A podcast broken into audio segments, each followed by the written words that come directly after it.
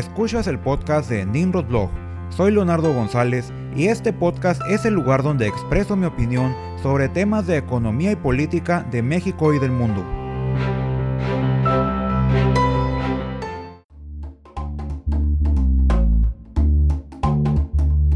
Bienvenidos al episodio número 24 del podcast de Nimrod Blog. El día de hoy hablaremos de los empleos que producen las plataformas digitales o economía gig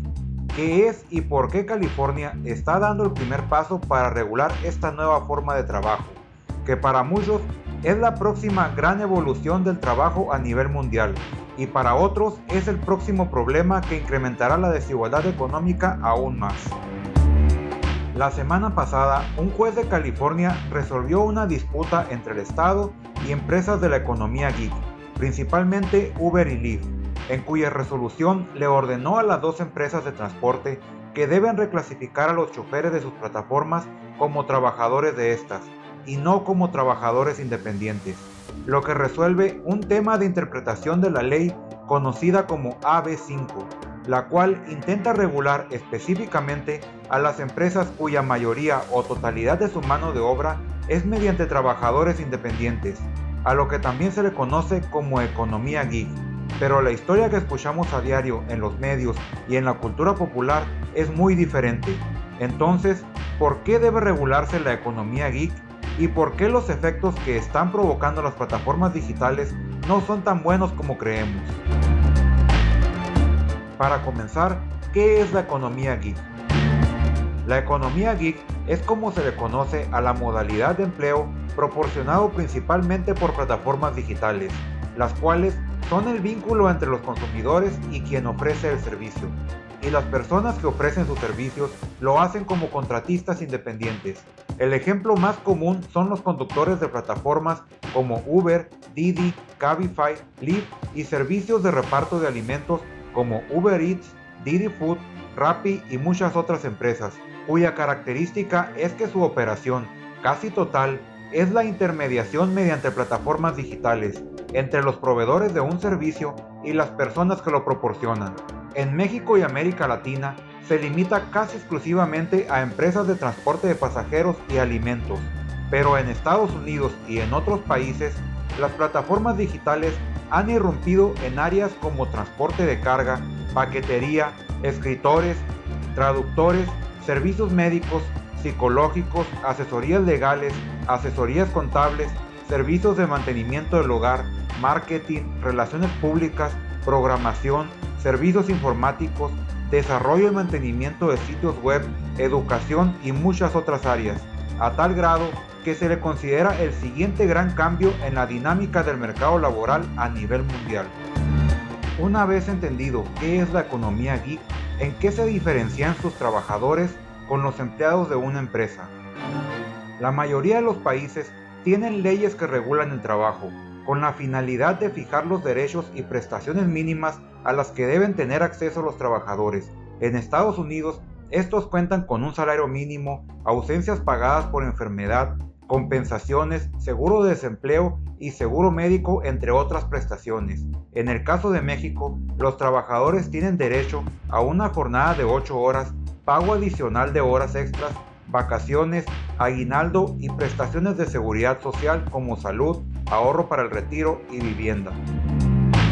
Según expertos, el modelo de negocios de las empresas de la economía geek surgió con Uber y depende casi por completo de la facilidad que les presentan las aplicaciones digitales para evitar el costo de las prestaciones laborales de su mano de obra, el costo del combustible, el seguro y el costo del mantenimiento de los automóviles. Y pronto este modelo de negocios fue emulado por empresas que irrumpieron en otros sectores utilizando el mismo modelo de negocios. Por lo tanto, la economía geek gira en torno en que las empresas propietarias de las plataformas digitales, gracias a la figura legal de la intermediación, acceden a la mano de obra para realizar los servicios que éstas ofrecen con la figura de contratistas independientes, lo cual lo logran al ofrecerle a las personas que le prestan sus servicios a las plataformas digitales la flexibilidad de controlar sus horarios, conectándose a las aplicaciones para trabajar solo cuando ellos lo deciden y por la cantidad de tiempo que eligen. A simple vista, esta nueva modalidad de negocios simboliza una evolución en la manera en que se prestarán servicios en el futuro, pero la realidad es que estas empresas han irrumpido en toda clase de mercados proporcionando servicios a costos más bajos y con una mejor interfaz de evaluación del servicio, lo que le da seguridad a los consumidores sobre la calidad del servicio que reciben. Pero todo esto lo logran a costas de las personas que prestan los servicios, quienes lo hacen bajo la modalidad de contratistas independientes, cobrando a destajo por actividad realizada, y por lo tanto carecen de las prestaciones laborales de las que gozan los trabajadores asalariados. Esto a cambio de una mayor flexibilidad en cuanto a los horarios en que los trabajadores prestan sus servicios, pero a su vez el control sobre el pago que reciben y la manera en que se asignan las cargas de trabajo recaen por completo en las plataformas, quedando los trabajadores en una completa desventaja contra las empresas que controlan las plataformas, las cuales son cada día más grandes e influyentes.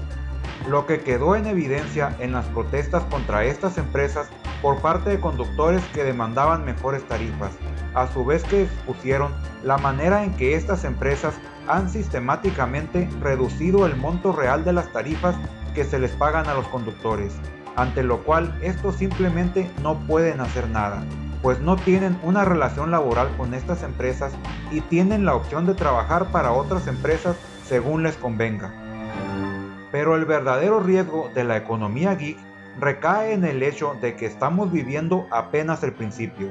y es solo cuestión de tiempo para que más empresas de tecnología e incluso empresas que no son tecnológicas busquen convertir a sus empleados en trabajadores independientes, lo cual es una tendencia que hemos visto incrementarse en los últimos años, en los cuales la modalidad de contratación conocida como freelancer ha tocado muchos sectores de la economía como periódicos, revistas, servicios médicos, consultoría, labores administrativas, entre muchas otras.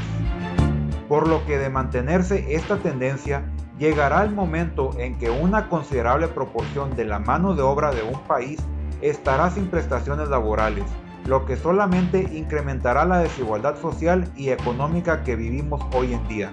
debido a que la falta de prestaciones laborales impactan directamente en la calidad de vida de los trabajadores, la cual no es fácilmente perceptible por los mismos trabajadores debido a que al principio gozan de la libertad que les permite esta modalidad de trabajo, además de que en términos generales las tarifas que ganan suelen ser mejor remuneradas de las de muchos trabajadores asalariados. Pero si a esos ingresos se les descuenta el costo de pagar por separado las prestaciones laborales, principalmente los seguros médicos y de desempleo, el salario real que perciben los trabajadores de las plataformas digitales a menudo es inferior al salario mínimo de los países desarrollados, sin contar con los efectos a largo plazo de la carencia de prestaciones laborales y falta de acceso a servicios médicos. En torno a esto, el fiscal general de California, Javier Becerra, declaró que California es el motor económico de Estados Unidos debido a que la innovación y los derechos de los trabajadores van de la mano, y cualquier empresa que sugiera lo contrario está tomando una decisión incorrecta. Esto lo declaró en alusión a las apelaciones y al plebiscito impulsado por las plataformas digitales,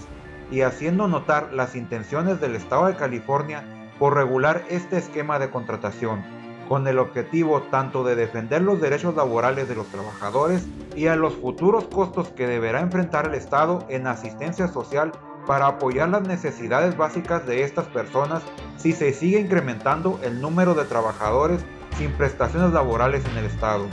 debido a la continua búsqueda de las empresas por reducir sus costos, en este caso a costas del incremento de la precariedad laboral. La importancia de comenzar a regular a la economía geek recae en que entre más tiempo esperen los gobiernos, más efectos tendrá una regulación sobre sus economías, debido a que cada día más personas trabajan bajo este nuevo esquema de contratación, como ya lo hemos visto en California, donde al momento en que se dio a conocer la resolución de la Suprema Corte Estatal, Uber y Lyft amenazaron con dejar el estado, mientras que varias empresas de noticias y periódicos han dejado sin trabajo a cientos de escritores y periodistas que trabajaban como freelancers. Y todo parece indicar que para ajustarse a la ley AB5, muchas más empresas tendrán que reducir su plantilla laboral, mientras que Uber y Lyft mencionan que analizan implementar un sistema de franquicias como en Europa, en caso de que el plebiscito de la propuesta 22 les sea desfavorable, pero alertan que tendrán que operar con mucho menos personal y los precios que pagan los usuarios finales podrían incrementarse hasta en un 30%. Es evidente que todo cambio en las leyes o la implementación de nuevas reglamentaciones requieren de un periodo de ajuste, en el cual las empresas que deben ajustarse a la nueva regulación deberán modificar su manera de operar para cumplir con estas leyes, a lo cual no ayuda que la ley AB5 entró en vigor justo unos meses antes de la pandemia y las resoluciones a las apelaciones de esta se están resolviendo en este momento, en el que la mayoría de las empresas enfrentan pérdidas por la caída de la demanda provocada por la pandemia del COVID-19. Pero ante todo esto que se está mencionando, ¿qué opinan quienes trabajan para las plataformas digitales?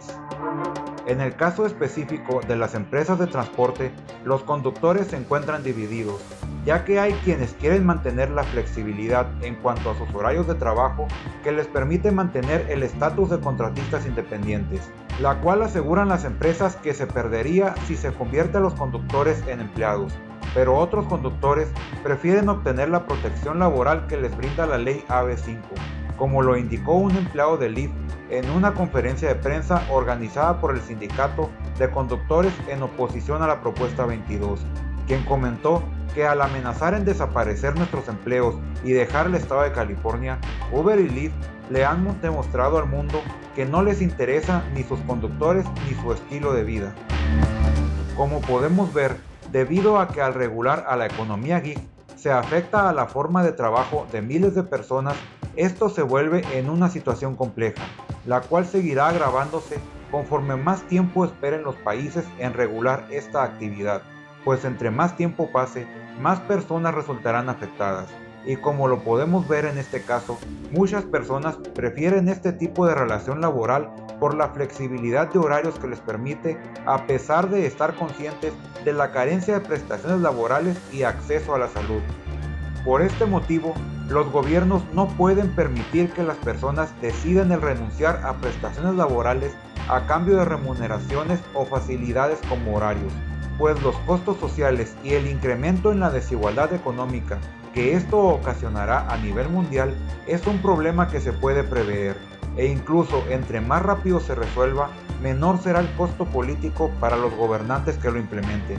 debido a que el número de personas que trabajan en este momento como contratistas independientes para las plataformas digitales es todavía una minoría en comparación con el resto de la población activa, pero esa situación podría cambiar mucho más rápido de lo que quisiéramos.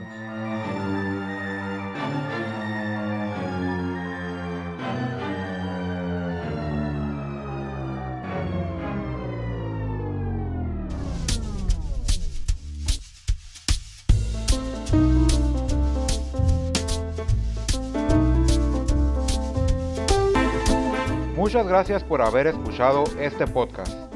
Si no estás de acuerdo con mi opinión o tienes algún comentario al respecto, dejemos que la opinión fluya en la sección de comentarios de nimrodblog.com o en mi Twitter en arroba nimrodblog. Hasta la próxima.